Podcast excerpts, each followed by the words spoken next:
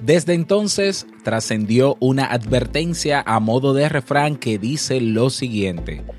Cuidado, hay personas que cuando perciban que tus opiniones no se ajustan a las suyas o cuando vean que eres más brillante que ellos, no dudarán en acostarte en la cama de Procusto. Hoy hablamos sobre el síndrome de Procusto o por qué a nuestro alrededor hay personas que no quieren que nos vaya bien. Escucha. ¿Necesitas impulso extra para tu día? Escuchas Te invito a un café. Te invito a un café. Un programa de desarrollo y crecimiento personal que te ayudará a motivarte y a enfocarte para alcanzar tus metas y tus sueños. Transmitiendo de lunes a viernes para todo el mundo. Y ahora contigo, tu anfitrión, Robert Sasuki, psicólogo emprendedor, escritor y motivador profesional. Bienvenido.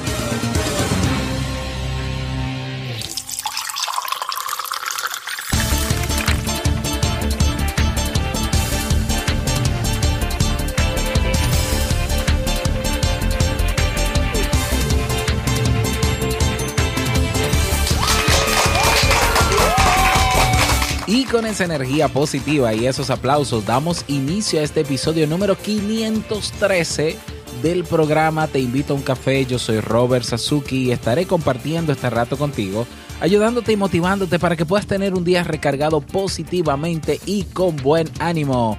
Esto es un programa de radio bajo demanda o popularmente llamado podcast y lo puedes escuchar cuando quieras, donde quieras, como quieras, cuantas veces quieras Solo tienes que suscribirte y así no te pierdes de cada nueva entrega. Grabamos un nuevo episodio de lunes a viernes desde Santo Domingo, República Dominicana y para todo el planeta Tierra. Hoy es miércoles 13, ¿eh? episodio 513.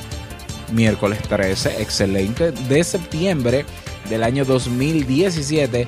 Si todavía no tienes tu tacita de café en la mano, yo aquí tengo la mía, ¿eh? la evidencia aquí en YouTube, en el video, sí, mírenla ahí con la frase, ¿eh? taza oficial de Te invito a un café.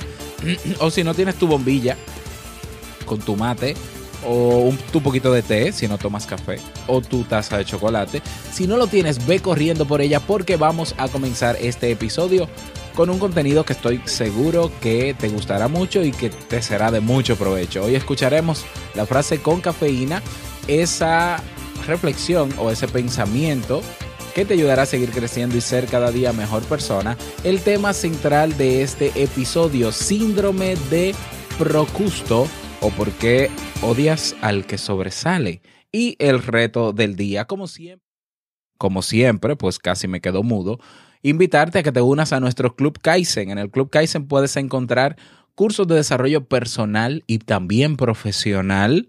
¿eh? Tenemos en carpeta actualmente 30 cursos disponibles para ti.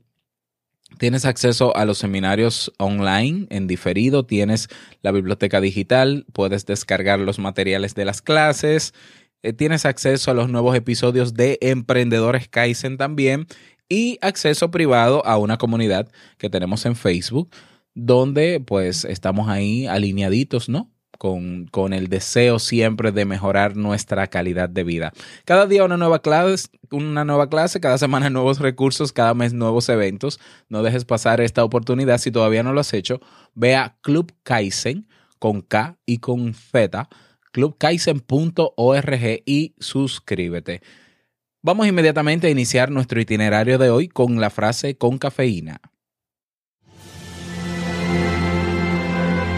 Porque una frase puede cambiar tu forma de ver la vida, te presentamos la frase con cafeína.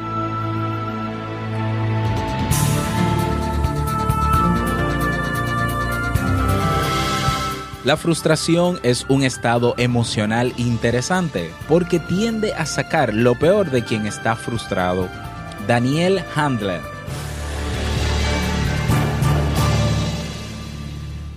Bien, y vamos a dar inicio al tema central de este episodio que he titulado Síndrome de Procusto o por qué odias al que sobresale o por qué hay personas que odian eh, a los que sobresalen o porque hay personas que no quieren que nos vaya bien.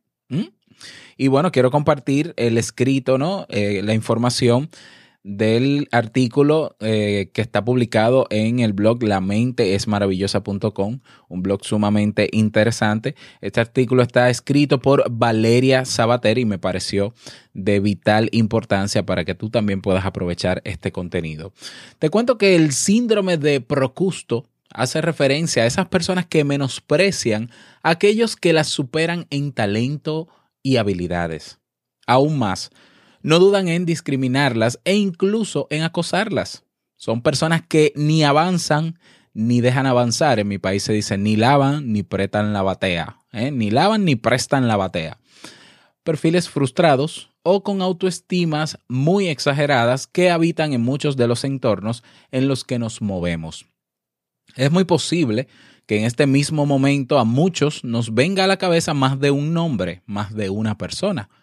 Cabe decir además que esta caricatura, con demasiados tintes de realidad, desgraciadamente, ha inspirado, como es de esperar, múltiples tramas literarias y cinematográficas. Es, por así decirlo, el clásico antagonista que encontramos en todo escenario académico, laboral e incluso familiar, y que va mucho más allá de lo que solemos conocer como trepa. Asimismo, es interesante saber que aunque el síndrome de Procusto no esté presente en ningún manual de, diagnóstico ni tenga entidad clínica alguna, recoge a la perfección aquello que los psicólogos conocen como la conducta de los codazos, es decir, deshacerse de los más brillantes de forma hostil y boicoteando al más preparado por simple intolerancia y puro egoísmo. Porque para ellos no puede haber algo peor que verse superados por los demás en algún aspecto, por pequeño que sea. Aunque el mito de Procusto no es muy conocido, cabe decir que es sin duda uno de los más terribles y tenebrosos que existen. Cuenta la mitología griega que este personaje era un posadero que regentaba una taberna en las altas colinas de Ática. Allí ofrecía además alojamiento a los viajeros. ¿eh? Sin embargo, bajo aquellas barbas y bajo aquellos techos amables que invitaban al descanso y la comodidad, se escondía un macabro secreto. Procusto tenía una cama donde invitaba a tumbarse a los viajeros. Por la noche, cuando estos dormían, aprovechaba para amordazarlos y atarlos. Si la víctima era más alta y sus pies, manos o cabezas salían de la cama, procedía a cortarlos. Si la persona era más baja, les rompía los huesos para ajustar las medidas. Tenebroso, ¿no? Pues este oscuro personaje llevó a cabo sus macabras acciones durante años, hasta que a su posada llegó un hombre muy especial, Teseo. Como ya sabemos, este héroe adquirió fama por haberse enfrentado al Minotauro de la isla de Creta y por convertirse más tarde en el rey de Atenas. Se cuenta que cuando Teseo descubrió lo que aquel sádico, sádico ser llevaba a cabo por las noches, decidió aplicarle a Procusto el mismo castigo que éste aplicaba a todas sus víctimas. ¿Mm? ¿Cómo actúan las personas con este síndrome? ¿no? Cuando hablamos de síndrome estamos hablando de un conjunto de signos y síntomas. ¿eh? No estamos hablando necesariamente de un trastorno o de una psicopatología, sino de una serie de indicadores o de características o, o bueno, características ¿no? de una persona con, con esta condición. Queda claro sin duda que en nuestra cotidianidad nadie aplica la violencia de Procusto del mito griego pero sí esa agresividad encubierta que tan a menudo vemos en la esfera del deporte, la política o el mundo de la empresa. De hecho, algo que todos sabemos es que quienes ocupan los puestos de más relevancia en, una organización no siempre son los más capacitados ni los mejor preparados. Ello hace que en cuanto aparece alguien brillante, alguien proactivo, creativo y capaz de superarlos en más de un aspecto, no dudan en aplicar mil estrategias y artimañas para anularlos o humillarlos y arrinconarlos en la esquina de la indiferencia, donde dejen de ser un riesgo, entre comillas, una amenaza capaz de derrumbar su pequeño mundo de incompetencia y vulgaridad. Te menciono ahora algunas características de las personas con síndrome de Procusto. Presta atención. Número uno, son perfiles que viven en medio de una continua frustración y cuentan con una escasa sensación de control. Número dos, pueden tener una autoestima muy baja o por el contrario exagerada o desmesurada. Número tres, son muy sensibles emocionalmente. Cualquier situación donde ellos queden en evidencia frente a las capacidades o aciertos de otros, lo asumirán como una grave afrenta. Número 4. Asimismo, suelen vendernos la idea de que son muy empáticos, que valoran el trabajo en equipo. Sin embargo, lo que hay tras sus palabras es un auténtico egocentrismo y un pensamiento rígido y tremendamente hostil. 5 acaparan todas las tareas. Su nivel de competitividad solo tiene un objetivo, sobresalir frente a los demás. Número 6. Temen al cambio. Algo sin duda muy común en las empresas regidas por líderes tradicionales y nada proactivos que ven cualquier pequeño cambio, en cualquier pequeño cambio una gran amenaza. Y por último, realizan además atribuciones irracionales. Si por ejemplo llevamos a cabo a una acción que puede suponer un beneficio para la empresa, ellos lo verán como un error, como una ingenuidad y una idea de nulo valor. Comienzas a asociar a eh, alguna persona en tu trabajo, en tu familia, en tu vecindario con, algunos de, con algunas de estas características. Por último y no menos importante, cabe decir también que no dudan, estas personas no dudan en manipular a otros o en usar su complicidad para acabar con el que más destaca.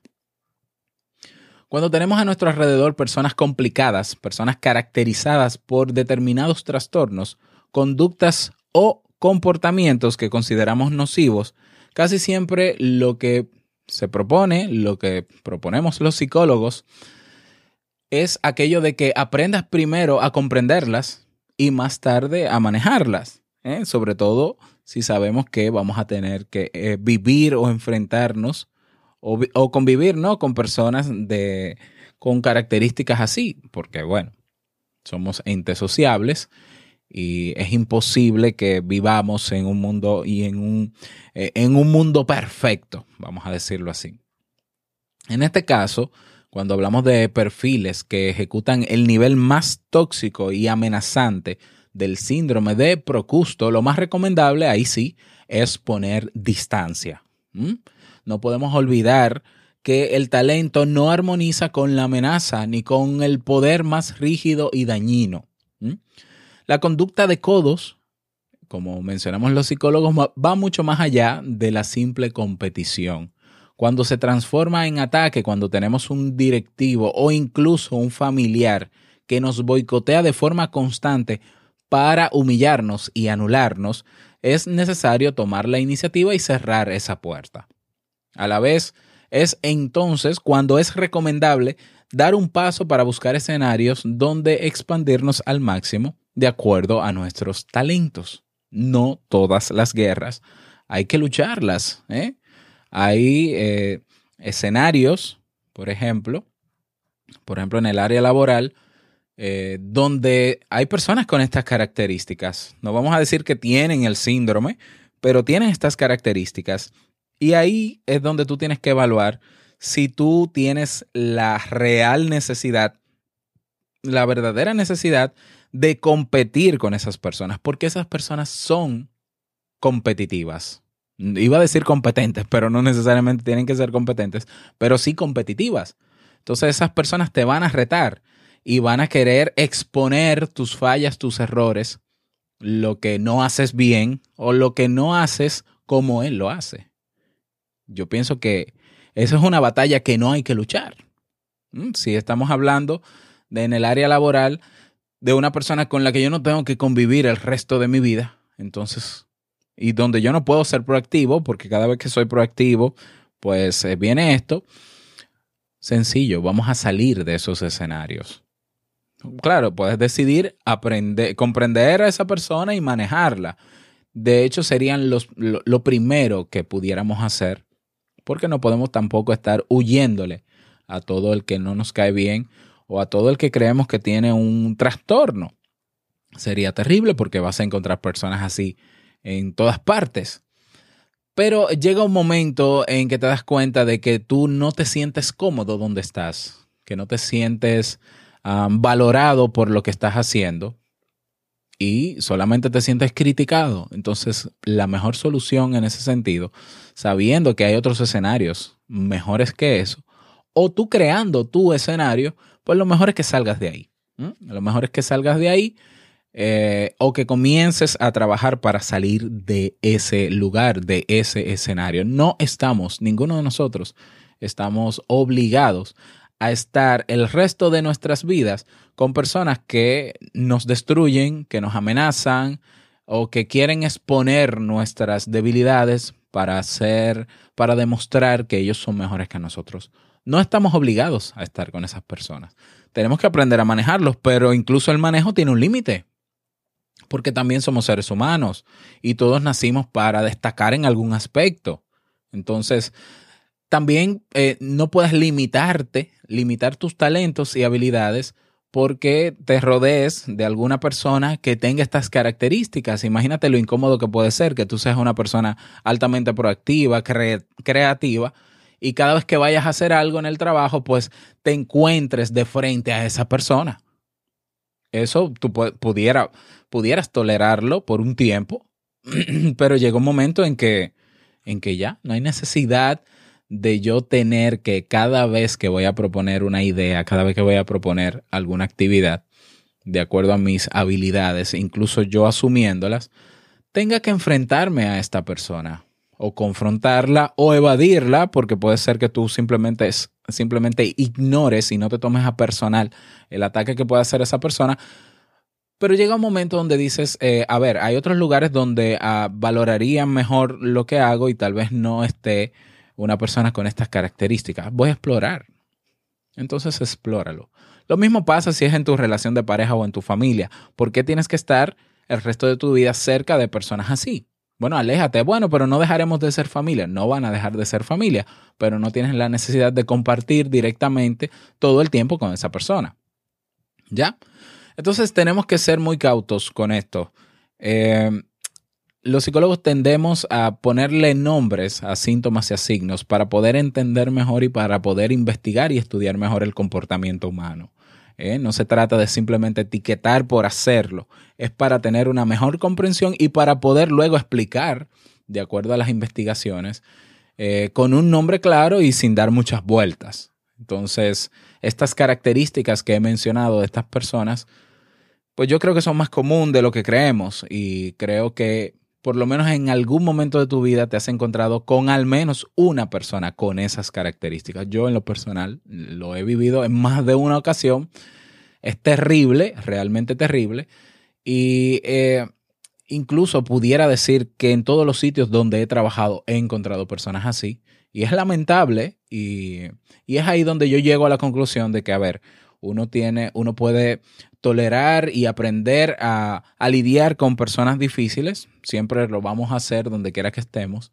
Pero llega un momento que si yo no me siento proactivo, no me siento creativo, no me siento libre de expresar mis opiniones o de, o de emprender cosas nuevas en un sitio, en un trabajo, por ejemplo, en el trabajo, pues yo simplemente me voy de ese trabajo. Punto. Ah, bueno, pero que puedo encontrar las mismas condiciones en otros trabajos. Creo que sí. Creo que siempre en toda área laboral tiene que haber por lo menos una persona eh, con esas características. No sé si es que dentro del perfil en recursos humanos dicen, bueno, tenemos que encontrar una persona con síndrome de Procusto ¿eh?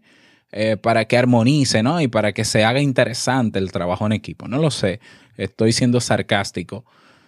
Pero si es así, ya me ha pasado por lo menos los últimos dos trabajos que he tenido. Si es así, pues entonces eh, yo estoy dispuesto a crear las condiciones laborales para tener un equipo, trabajar con un grupo de personas sin esas características. Y se puede, sí, se puede. Eh, implica un poco de trabajo y lo demás, pero se puede porque todos tenemos un límite.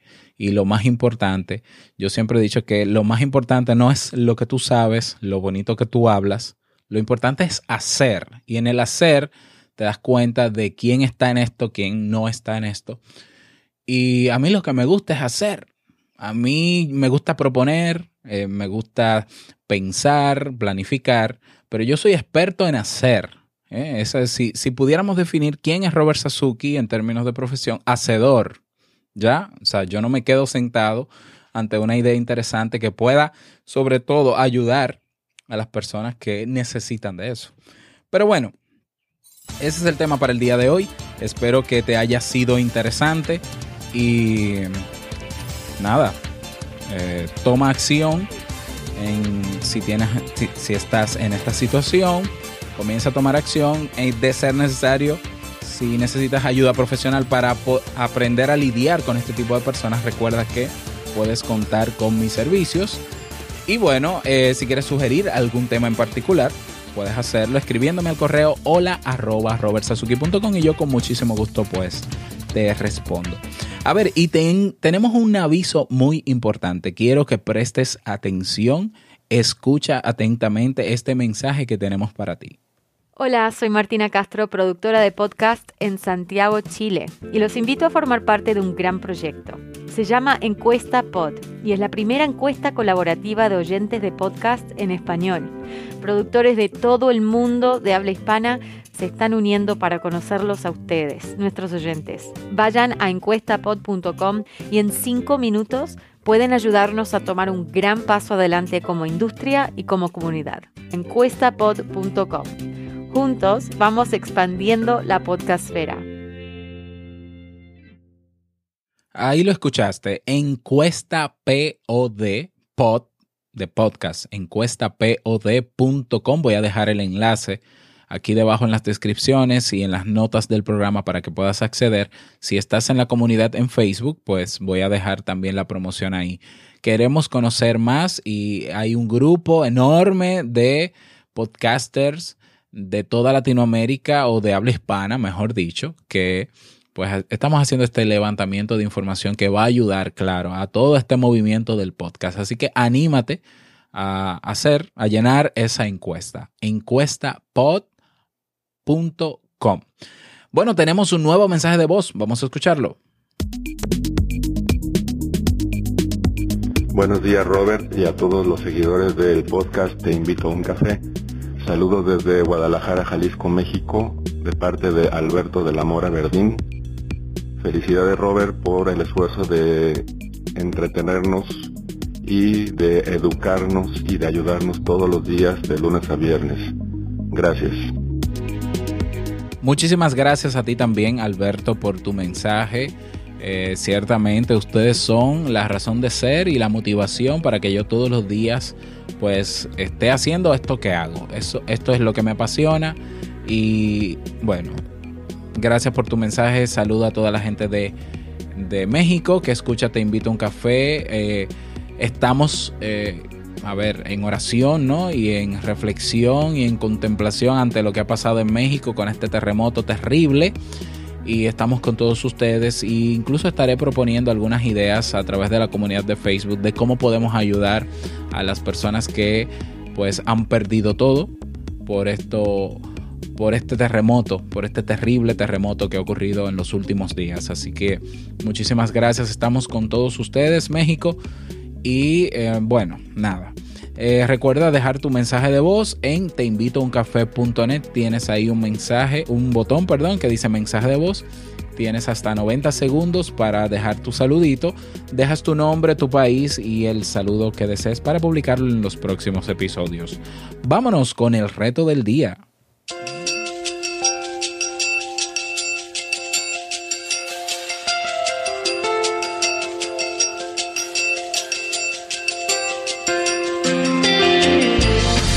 El reto para el día de hoy. Bueno, hoy es mitad de semana, hoy es un buen día para romper con la rutina esta tarde. Para la gente de Santo Domingo, esta tarde a las 7.30 de la noche hay un evento de, producido por mi amigo Alan del Monte y Google. Google tiene un evento, se llama Startup Grind. Eh, y va a ser a las 7.30 de la noche en Chess Space, así que los espero a todos por allá. Vamos a tener una entrevista súper interesante con una de las emprendedoras uh, más prominentes de este país. Si quieren más información, escríbame para enviarles el flyer y bueno, y lo que necesitan para asistir. Pero hoy es un buen día para romper la rutina y salir a hacer algo diferente esta tarde, luego del trabajo. Mm, así que ese es el reto para el día de hoy, espero que puedas lograrlo. Y compártenos tu experiencia, únete a nuestra comunidad en Facebook, comunidad Te Invito un Café.